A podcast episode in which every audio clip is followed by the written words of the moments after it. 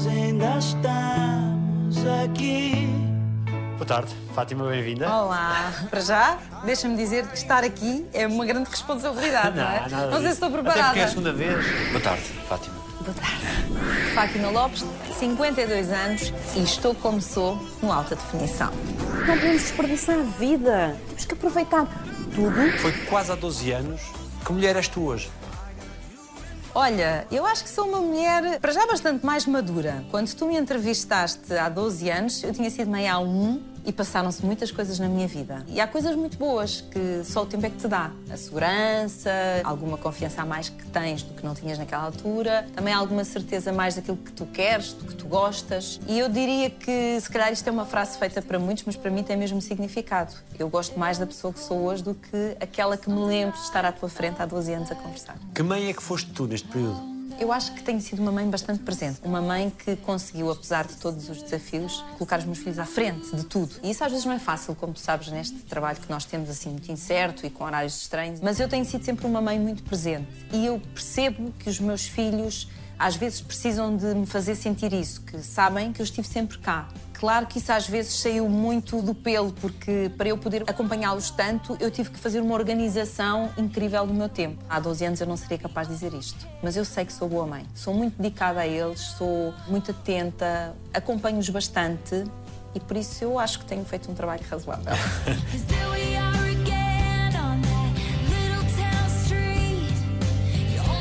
mãe é que tu te permitiste ser? Sempre alegre, alegre e triste, com todas as dimensões da vida? Eu gosto que eles vejam uma mãe verdadeira. E uma mãe verdadeira também é uma mãe que fica triste. E também é uma mãe que tem os seus desafios. E também é uma mãe que chora com eles se for preciso. Eu não sou uma mãe de os deixar angustiados com as minhas coisas, quando são pequeninos, porque eu acho que eles têm que crescer a ser crianças. E eu não posso dividir fardos com eles. Mas quando já têm uma idade, por exemplo, a Beatriz, não é? É adulta. Eu acho que é importante que ela divida as coisas comigo e que eu me fragilize com eles. O Filipe tem 12, mas eu já faço isso. Imagina que eu tenho uma situação qualquer que me deixa muito triste. Eu digo, eu estou triste. E às vezes estou a chorar. Digo, olha, passa-se esta situação assim assim, a mãe está muito triste, se perdi alguém, que já aconteceu. E eu acho que isto é importante, porque senão criam a ideia de uma mãe que está sempre isto não existe. Eles têm que ter noção de que a tristeza também faz parte da vida. Isto é uma frase que eu repito muitas vezes, principalmente quando são mais pequenos. Quando é necessário pôr no sítio, eu digo assim: ei, ei, calma. Antes de tu nasceres, eu já era pessoa. Eu já tinha sentimentos. Eu já tinha ambições. Eu já tinha coisas que me faziam triste e feliz. Nós protegemos tanto os nossos filhos que às vezes protegemos-los também da tristeza. E a tristeza faz parte. Ela ajuda-nos a crescer. Então, quando é assim, eu não tenho problema nenhum em dizer: olha, não estou bem, olha, estou cansada, estou com um problema qualquer. É melhor, eles ficam ao teu lado se tu partilhares com eles. Caso contrário, eles vão só ser miúdos que não percebem. O que é que vês teu neles? A determinação, os dois. Determinação barra obstinação. Espero que eles não ouçam isto, porque às vezes eu critico isso. vão ver, claro que vão ver, eles sabem que eu estou aqui. O facto de serem extremamente verdadeiros e de serem honestos. Isso para mim é extremamente importante. E depois, aquilo que eu também reconheço nos dois, e eu sei tem muito de mim. São pessoas extremamente sensíveis. São pessoas que não podem ver uma pessoa mal, que já estão. Ai, ai, o que é que eu posso fazer para ajudar? Eu também sou assim. A Beatriz é amiga confidente para ti? É amiga confidente. É daquelas que eu me sento com ela e digo: Filha, passa-se isto. Filha, a mãe está a sentir isto. E ela comigo a mesma coisa. Sabes que agora a conversa é de mulher para mulher. Eu não deixo de ser mãe. Atenção. Ai, aquela coisa é melhor amiga. Sim, somos muito amigas, mas eu sou mãe e vou ser, sempre ser mãe. Eu não posso perder o meu lugar se for necessário orientá-la, ela sente que não há orientação, porque aquilo mistura-se tudo. Porque é muito importante, são tantas, eles perdem essa referência, percebes? Portanto, eu continuo a ser a mãe que dá os conselhos, que se for precisar um ralhete também dá um ralhete, mas que está lá sempre disposta para ouvir. Ah, isso aí.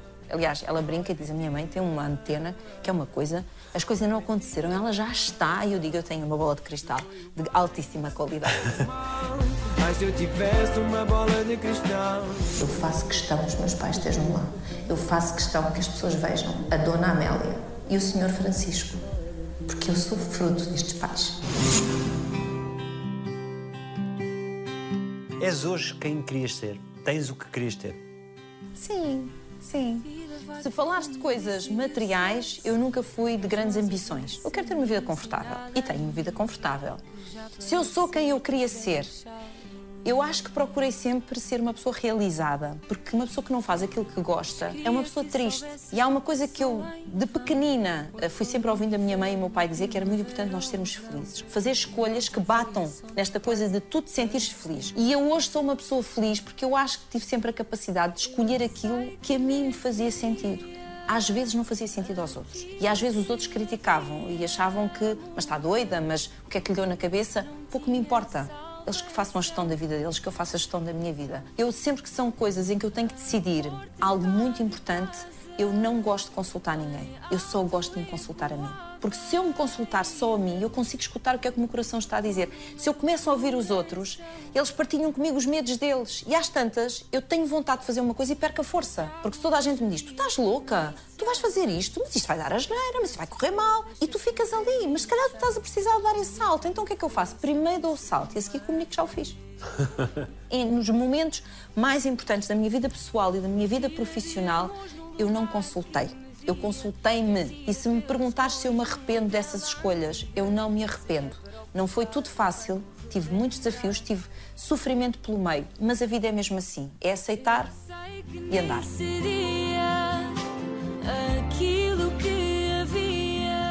Ajuda-me bastante o facto de ser uma pessoa que há uns bons anos fui e continuo a ir aprender muitas técnicas na área do desenvolvimento pessoal que nos ajudam a fazer uma introspeção. E isso tem a vantagem de tu estares em paz com a vida, no sentido em que sempre que tu fazes uma escolha, sabes que essa escolha tem consequências. Estar aqui a dizer, ai, se eu um dia tivesse, ouve, esquece. O que é que te adianta? O tempo não vai voltar para aquele dia. Só vais ficar naquela angústia de se tivesses decidido outra coisa.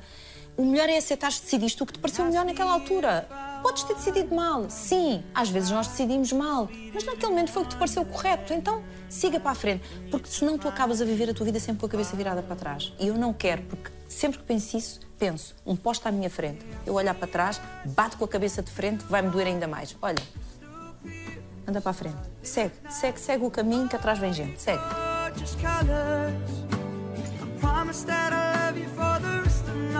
Fizeste tudo o que querias ter feito. Não, não. Fizeste muitas coisas que não querias ter feito. Fiz algumas coisas que não queria ter feito, sim.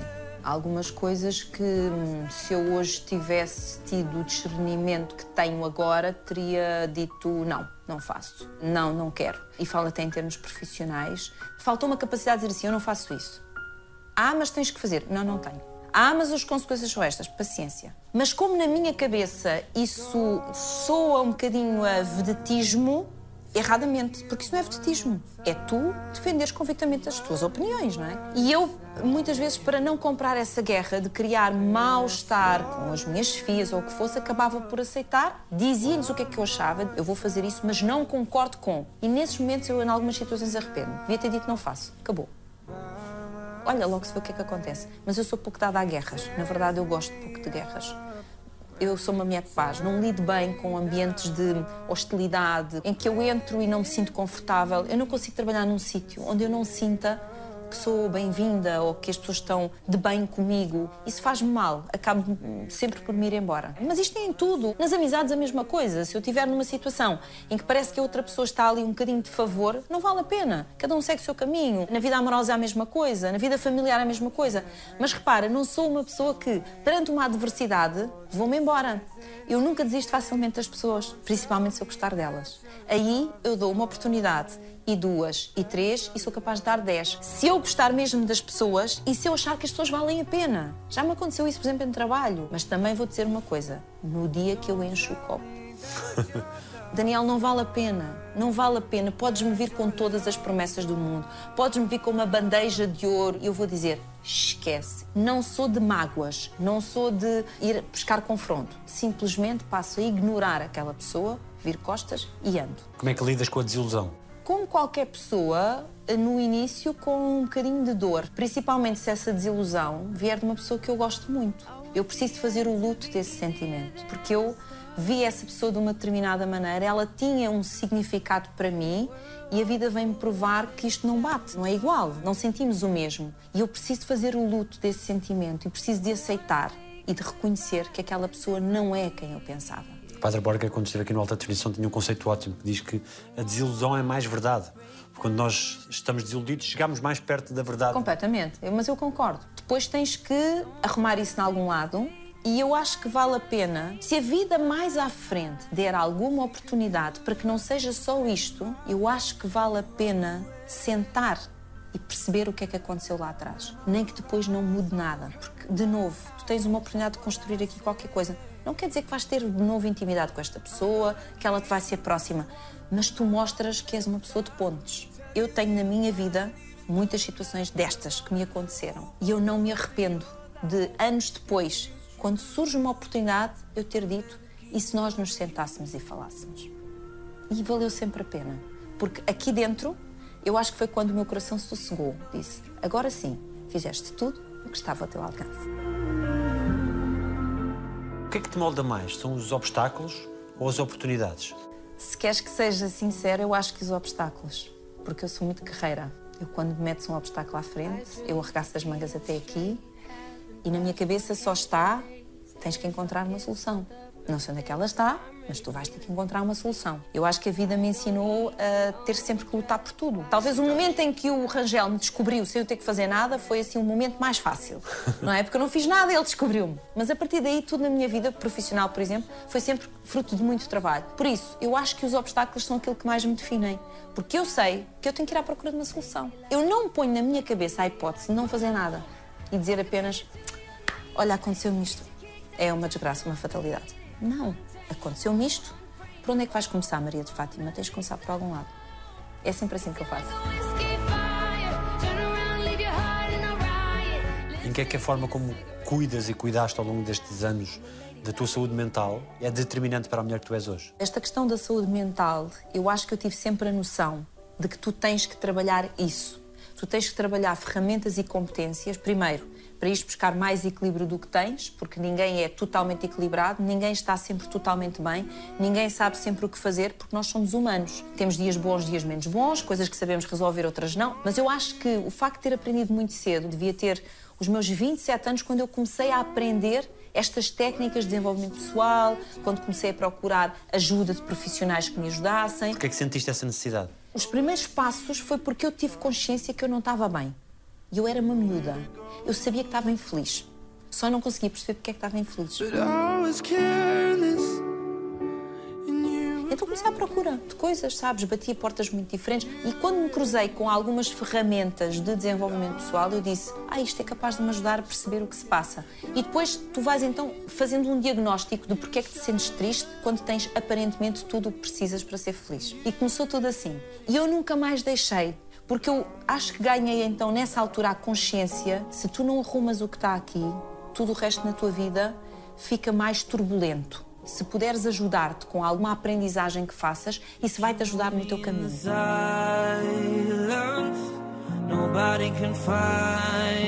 Depois, há uns bons anos, eu estava a trabalhar numa clínica que tinha acesso a uma psicóloga que trabalhava lá em alta performance e que fazia também trabalho de coach. E eu tinha direito a trabalhar com ela. E disseram, ó Fátima, fazes parte deste protocolo, vais começar a trabalhar com a Ana Ramires. Eu disse, para quê? Não preciso de uma psicóloga para nada. Está tudo ótimo na minha vida. Quando tu dizes está tudo ótimo, é provavelmente não está. E quando eu começo a trabalhar com a Ana, eu percebo que tinha muitas gavetas que estavam tudo menos arrumadas. Eu achava que estavam arrumadas. E eu fiz um trabalho com ela de sete anos. Sete anos, foi bastante tempo.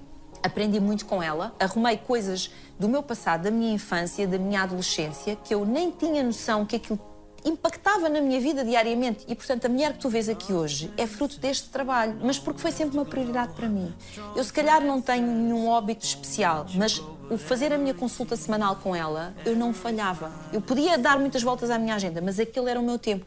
Até porque quando tu fazes programas em que tu lidas com as emoções das pessoas todos os dias, tu tens que estar bem. Porque senão, numa pessoa empática como eu, aquilo tem um efeito que pode ser devastador. Tu levas aquilo para casa. As pessoas estão assim a esta distância, Daniel. Tu estás a ver os olhos delas, tu estás a ver as lágrimas delas, tu vês as pessoas a tremer, tu vês e sentes isto tudo. Então, ou tu és de pedra e estás a ouvir aquilo e dizes, está bem, mas olha, isto é, faz parte do meu trabalho, está lá a saber.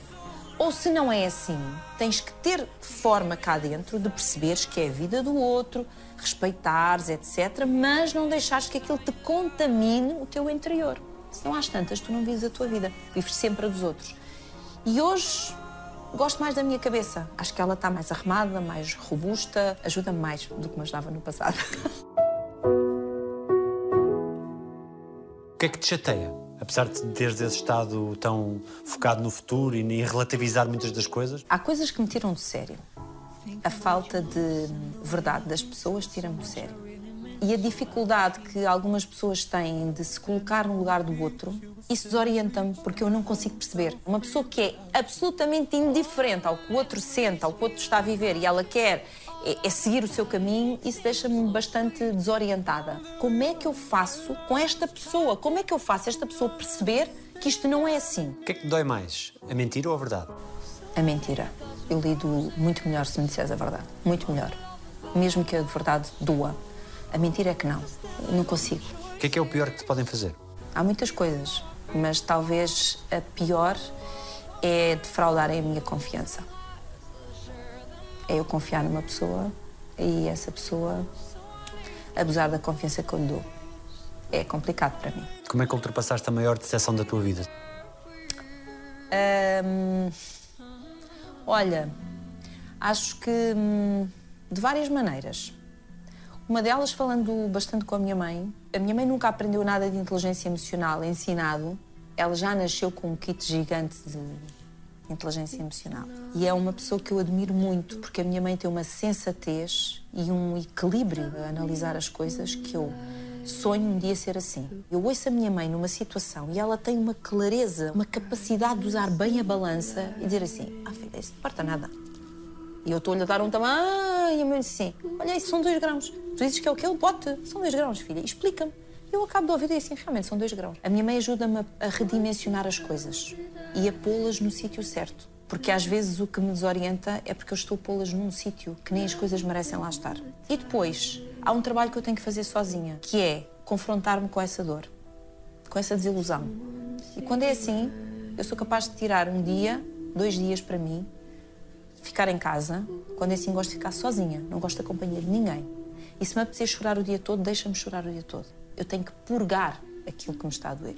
Choro o que eu tiver a chorar, dou murros nas almofadas se for preciso, e depois de eu pôr aquilo tudo cá para fora, digo: agora sim, agora já não dói tanto, não dói tanto. Não disse que não dói, que isto não é. Ah, milagre. Não, não há milagre. Quando é uma coisa que nos dói muito emocionalmente, aquilo não passa de um dia para o outro. E às vezes pode levar semanas, meses a fio a passar. Tu tens é que ter essa consciência de que aquilo vai continuar a doer, mas procura formas de que te doa menos, de maneira a não atrapalhar a tua vida. Para não te bloquear, senão tu ficas ali na dor e já não avanças. E sim, eu já tive algumas coisas que me doeram muito, muito profundamente, mas eu tive sempre o objetivo de sair dali. E isto pode parecer pouco. Não, não é, é muito. Quando tu tens como objetivo, eu não quero ficar na dor. Eu sei que ela está cá, ela dói-me na mesma, mas eu não quero ficar aqui. Ela vai me acompanhar, mas que seja uma mochilinha, entendes? Não seja ela a dominar a minha vida. Eu olho para trás e a mochilinha está ali.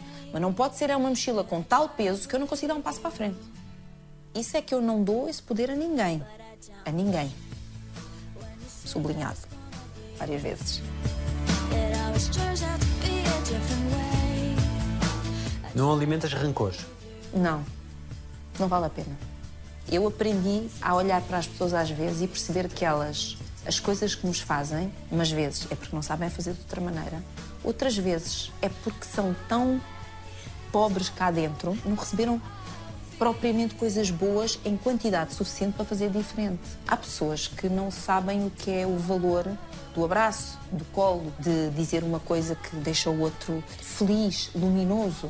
Sabes aquelas pessoas que tu de repente dás um abraço e elas ficam, não é só sem jeito, nem sabem onde é que são de meter. É uma linguagem que elas não conhecem. E eu sou um bocado bruta nesse aspecto, porque eu sou conhecida por dar abraços. Eu, quando abraço uma pessoa, eu abraço de verdade. Eu ponho as mãos nas costas da pessoa, eu quero sentir o peito dessa pessoa contra o meu, é assim que eu sinto um abraço. Acho que acho que quando se leva a vida assim é menos difícil, sabes?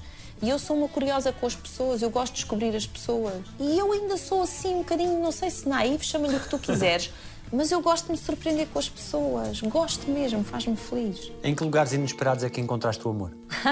Vais buscar o livro. Olha, eh, em muitos, em muitos. Não te vou contar a minha vida amorosa, não penses.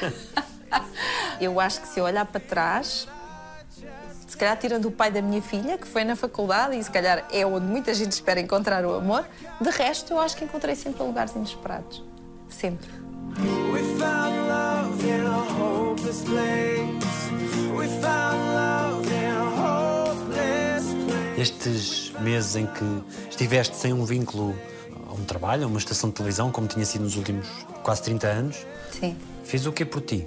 Pela tua essência? Olha, até tenho que respirar fundo. Foi o meu maior desafio. Porque de repente eu, durante 30 anos, habituei-me a trabalhar de uma determinada maneira, num determinado sítio, neste caso a televisão, não é? Sabes o que é que eu acho que fez essencialmente por mim? Obrigou-me a ir à procura de competências que eu não sabia se tinha. Eu tive que mergulhar em mim e dizer: então e agora? A televisão está aqui, deste lado, não vais para já retomar, o que é que tu achas que és capaz de fazer? O que é que te faz sentido fazer? Será que tens competência para isto? Será que consegues fazer aquilo? E eu faço estas perguntas todas com 51 anos. Um salto no abismo, praticamente. Sim, porque se tu não tens nenhum plano B, é tudo um salto, não é? Ok, vão pôr a dar palestras nas faculdades. Será que os miúdos das faculdades, malta nova, vai ter alguma empatia comigo? Vai achar que eu sou aquela da televisão? Não sei, deixa ver, deixa experimentar. As empresas reconhecerão alguma capacidade para além de apresentadora como comunicadora? Mas eu também fui sempre bastante humilde com as pessoas e às vezes quando me vinham propor, imagina, um tema que eu não tinha falado, eu dizia aos CEOs das empresas: olha, que eu desse tema nunca falei, mas se vocês quiserem, eu preparo-me para esse tema. Ah, prepare-se lá. Ok, então vamos lá embora. Ia buscar, estudava, não sei o quê. E depois, quando ia, ia a pensar: olha, corpo às balas. Tará!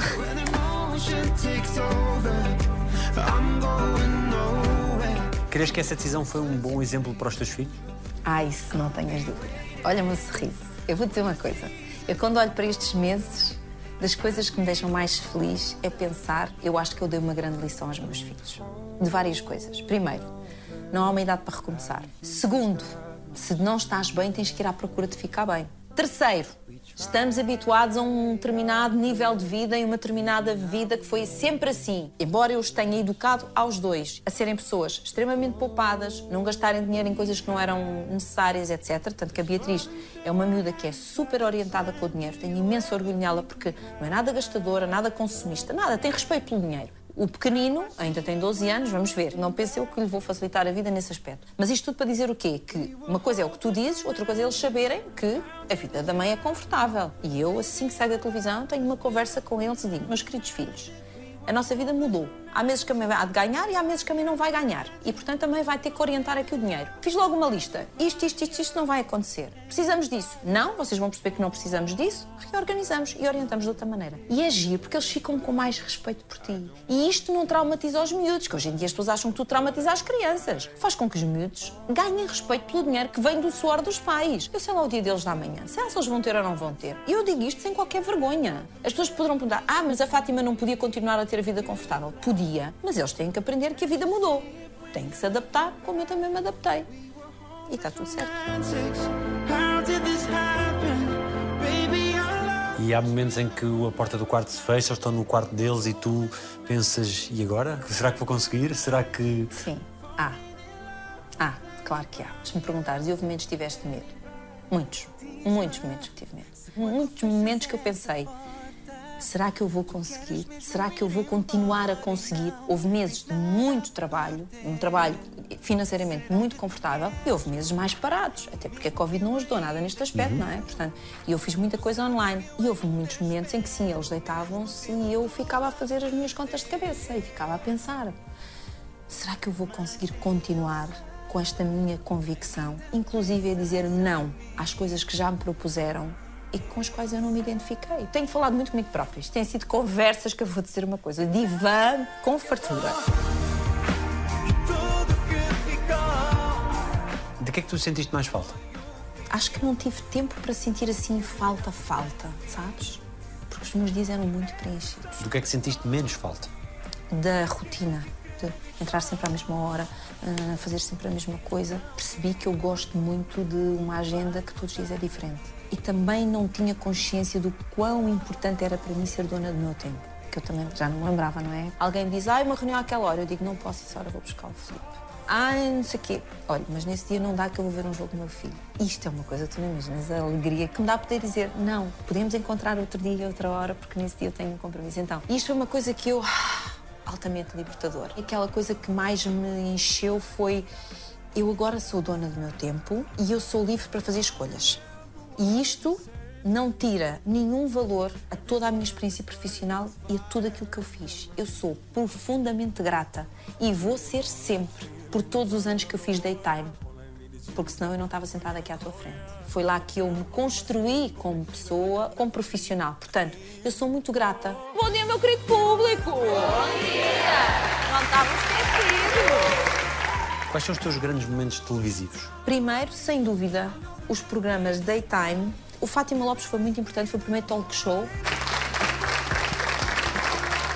Mas é quando eu entro nos diretos, no SIC 10 horas, que eu aí percebo o que é que é isto. O que é que é isto estar em direto, o que é que é isto ser rápido. E, portanto, o SIC 10 horas tem e terá sempre uma importância especial na minha vida. Bom dia a todos que estão aí em casa. Depois, vamos um bocadinho mais para trás. Quando eu faço o All You Need, foi o meu primeiro programa de rua, de andar pelo país, de estar junto das pessoas, de ir à casa das pessoas. Então, eu não consigo esquecer essa experiência.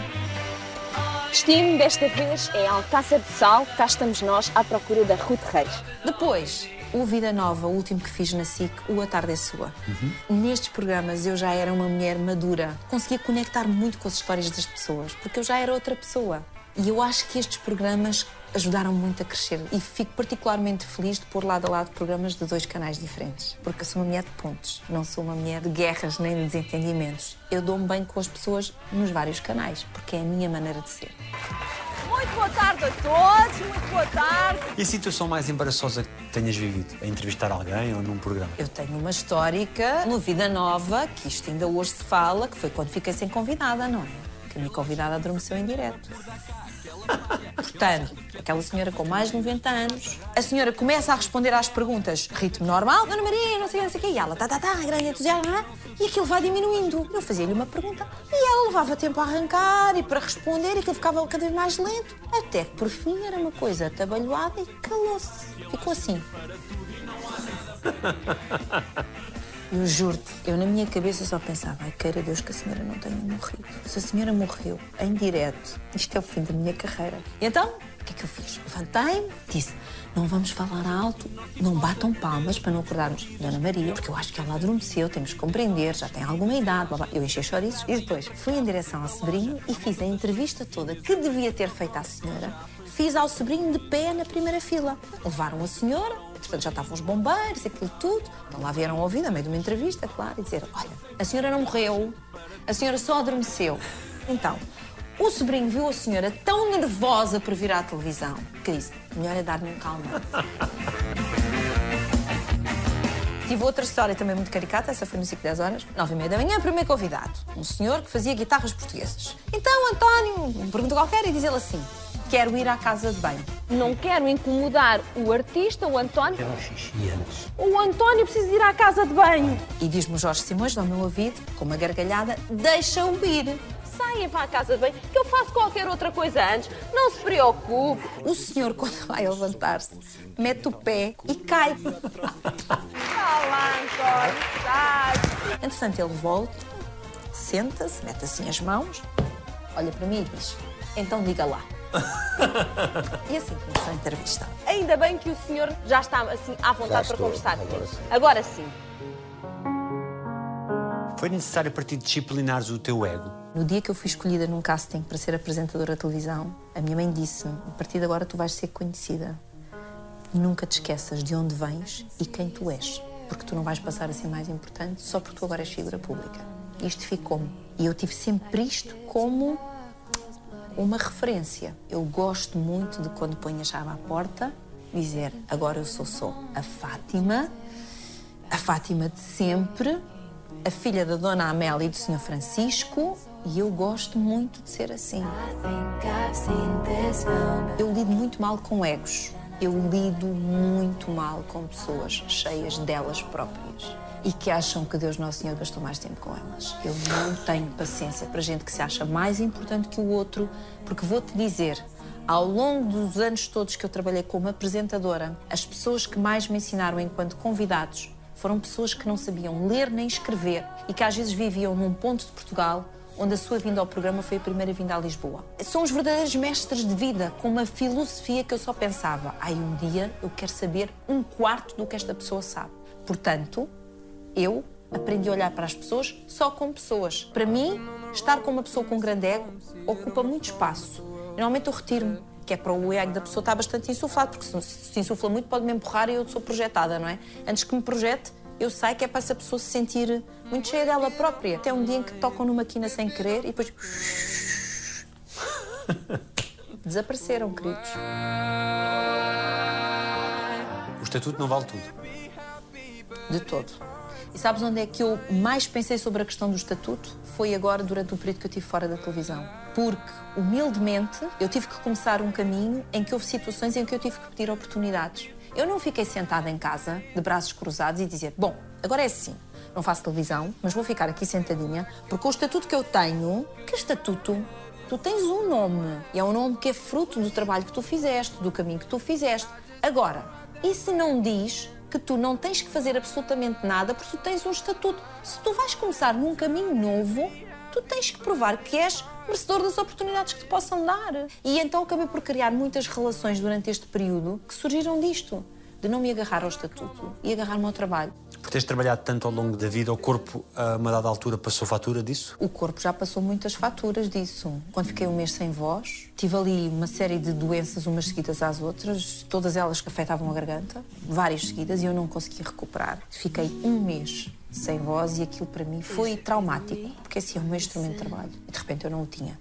E eu fiquei à nora. Aquilo psicologicamente afetou-me muito, porque hum, ficou ali um medo latente sempre de ai, se me falta um dia a voz. Mais tarde, houve outra fatura. Quando eu tive um princípio de burnout, eu já estava na TVI, estava a fazer eh, o Conta-me Como És, o A Tarde é Sua, o First Date, era mãe, gravava em Espanha.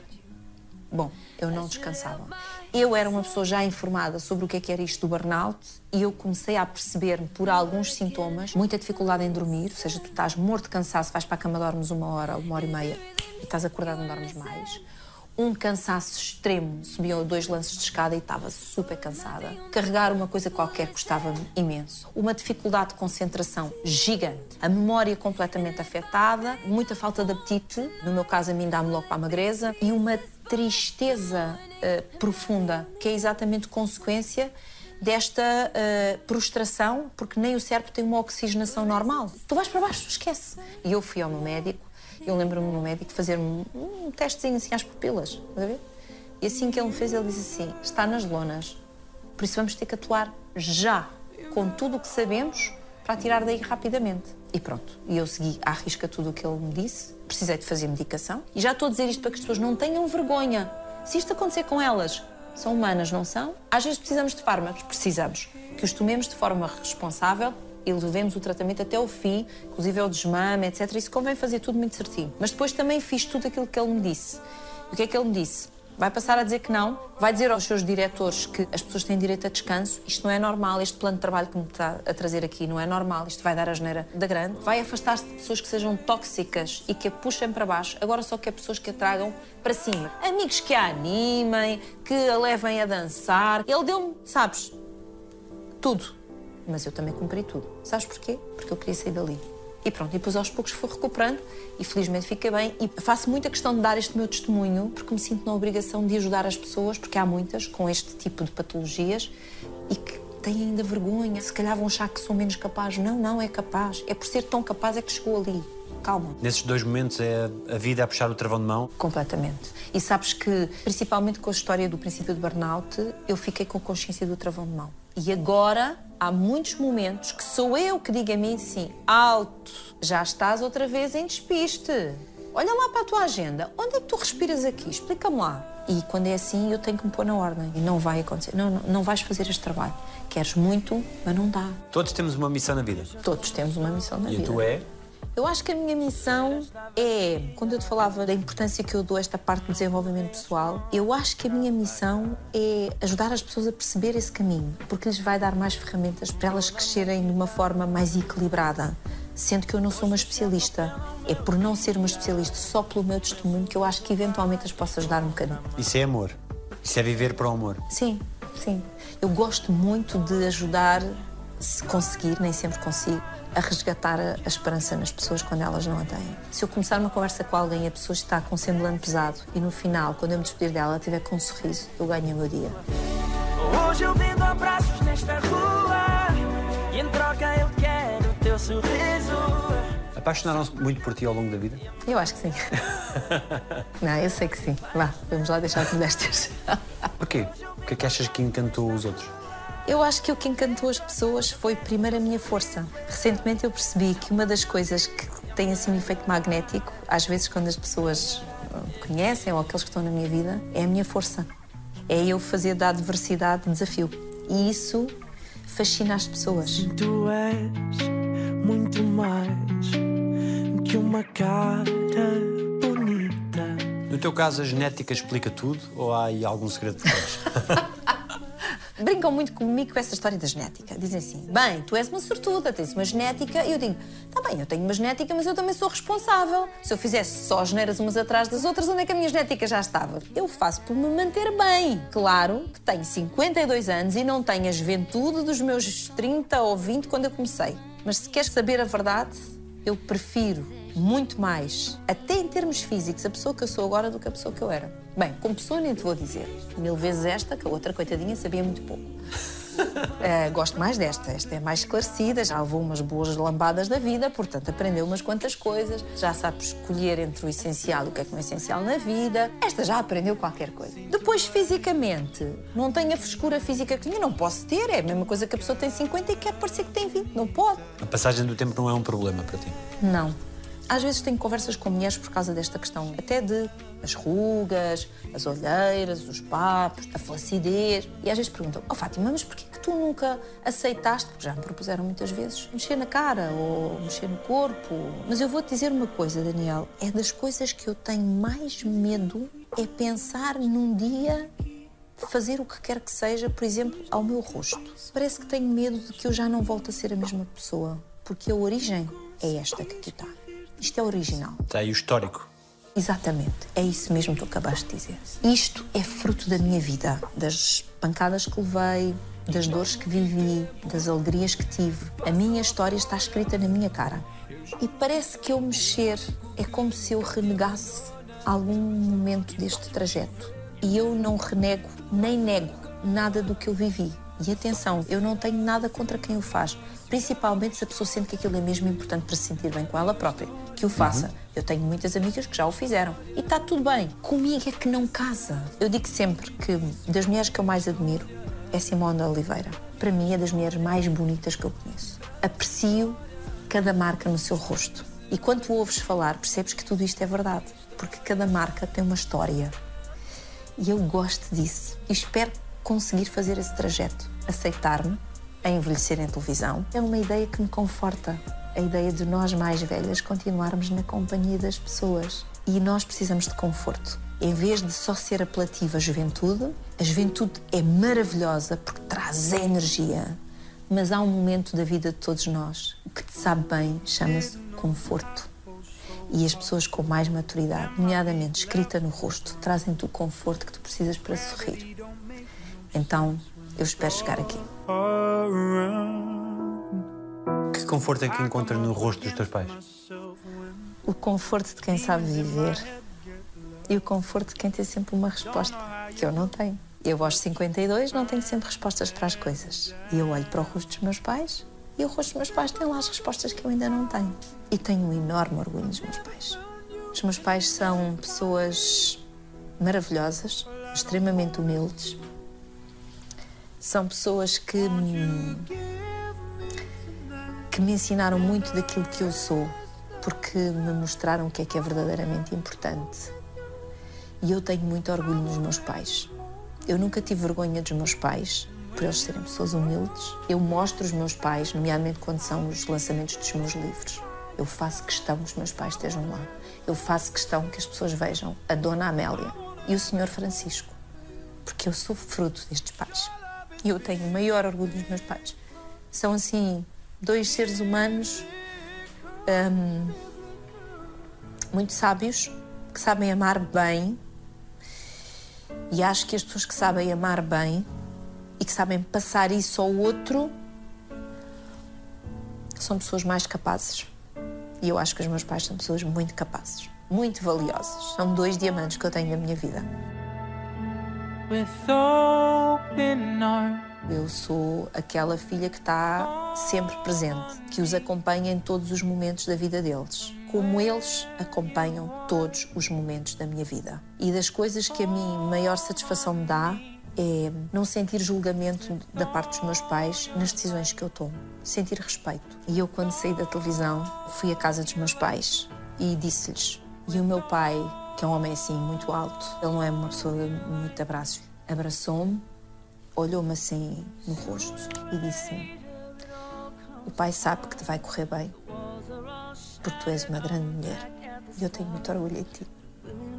E foi a única vez que nestes meses que eu me despenquei a chorar, porque aquilo teve muito impacto em mim. Porque eu sabia que ele dizia isto do alto do seu medo, para não dizer pânico que tinha, de que não me corresse bem. És muitas vezes com eles, ainda a miúda de 3 anos, a correr em Moçambique? Eu acho que só sou no momento em que eu, na brincadeira com a minha mãe, que é muito pequenina, meu pai é muito grande, a minha mãe é muito pequenina, digo, oh mãe, vou-me sentar ao teu colo. E minha mãe começa logo a rir-se. Não, eu não consigo, não aguento assim. Aguentas, aguentas. Bum, mãe, sento-me ao colo da minha mãe. E brinco com ela e rimos imensas duas. A minha mãe está sempre a dizer que eu sou a alegria da casa. E aí eu ainda sou a miúda de Moçambique, que corre por ali fora, descalça e livre. E livre, que é um sentimento que eu preservo muito. Sim, essa criança não está totalmente esquecida dentro de mim. O momento em que a tua irmã vai viver para longe é o dos mais duros de lidar? É, porque eu tinha 15 anos e no mesmo ano que a minha irmã foi para Vila Real Trás-os-Montes estudar, foi o mesmo ano em que o meu pai foi para Angola trabalhar. E, portanto, de repente, uma casa de quatro passamos a dois, eu e a minha mãe. Via o meu pai duas vezes por ano, naquela altura, os transportes não são o que são hoje. A minha irmã, para ir e vir, precisava de um fim de semana inteiro, portanto, não vinha, não dava, só nas férias. A minha irmã era a minha segunda mãe. Eu era muito protegida por ela. Para tu perceberes, a minha irmã, ao fim de semana, gostava de acordar mais cedo, fazer um pequeno almoço e levar à cama. Agora imagina, faltar-te isto, o acompanhamento, mesmo na escola eu tinha dúvidas, era a minha irmã que me tirava. Quando a minha irmã sai de casa para ir estudar, eu senti uma espécie de orfandade. Foi muito difícil, chorei muito. Eu não tinha noção da ligação que tinha com a minha irmã até a minha irmã sair ao pé de mim. E foi aí que nós criámos a relação que temos hoje. Foi quando nós nos separámos. Porque aí é que eu percebi a falta que ela me fazia e o amor que eu tinha e tenho esta minha irmã. É uma mulher maravilhosa, é uma, uma lutadora, uma guerreira, super honesta e íntegra, muito trabalhadora. Eu tenho muita admiração pela minha irmã. Já lhe disse várias vezes que ela continua a ser uma referência para mim. Quem sabe os teus segredos? Eu sou uma pessoa que partilha pouco do que me é mais íntimo. Eu sou mesmo uma caixinha muito fechada. Há coisas que eu não partilho com ninguém. A exceção a este ninguém é com a minha mãe. Com a minha mãe eu sou capaz de partilhar tudo, na verdade. Porque a minha mãe não julga. A minha mãe ouve. E depois tenta perceber-te.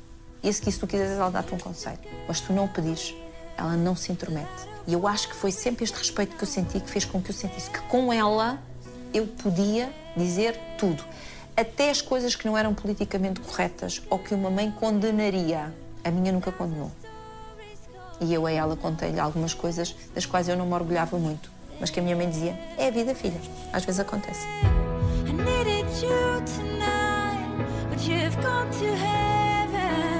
O que tens mais medo de perder? Os que eu amo. É que, sem dúvida nenhuma. Eu não tenho medo disso. Eu tenho terror. Tenho muito medo da dor que isso possa provocar. Eu conheço-me. É uma dor que eu tenho que estar muito atenta a ela. E tenho que ter a capacidade de, se for preciso, pedir ajuda nessa, para essa dor. Portanto, já tenho este acordo comigo que é passando por uma situação, enfim, um dia, diz a lei da vida, perdoarei os meus pais, tenho que me preparar. Tenho mesmo que me preparar. Eu sei que pode ser avassalador. Se te fosse garantida uma resposta a uma qualquer pergunta tua, o que é que tu quererias mesmo saber?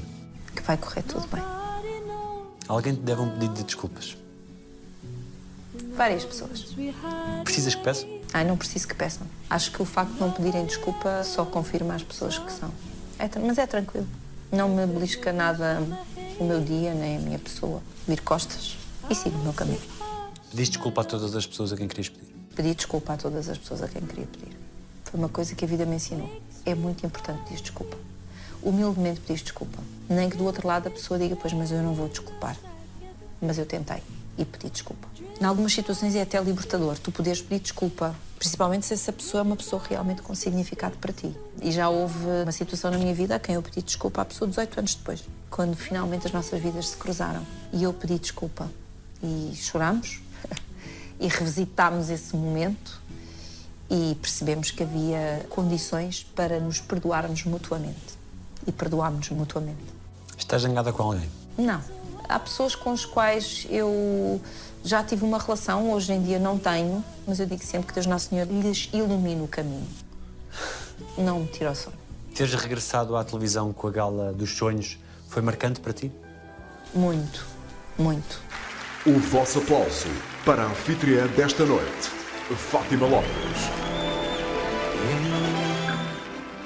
Eu disse sempre que voltarei num dia que me fizer sentido. Deu uma especial alegria poder regressar para apresentar esta gala e para pôr todo o meu amor nesta gala. Porque não é só fazer aquilo que eu gosto, mas fazer televisão com este propósito, com esta mensagem, com estas pessoas, deu aqui um arco-íris, sabes? E embora, quando nós falamos, obviamente, na Associação Sara Carreira, nós sabemos que por trás está uma grande dor, mas também está uma família que conseguiu transformar a dor em amor. Isto é tão difícil. E, portanto, eu só me senti honrada. E agradeci-lhes, naturalmente, muito por terem confiado em mim e acharem que eu tinha o perfil para um momento como aquele. Hoje, para mim, tem toda a importância estar aqui, estar aqui ao teu lado e estar aqui ao lado da tua família. Obrigada também pela vossa confiança. Qual foi a coisa mais bonita que já disseram sobre ti? Que eu era genuína e que eu era normal. O que é que dizem os teus olhos? Os meus olhos dizem que eu sou uma mulher de fé. De fé. Eu acredito sempre. E eu, e eu sinto sempre que ali à frente há uma luz. E, portanto, mesmo que agora pareça tudo escuro, eu vou chegar a essa luz. Eu sempre, sou sempre uma mulher de fé. Sempre. Obrigado. Bem-vindo à casa. Obrigada. Este senhor vira-nos do avesso. Que coisa, que, que-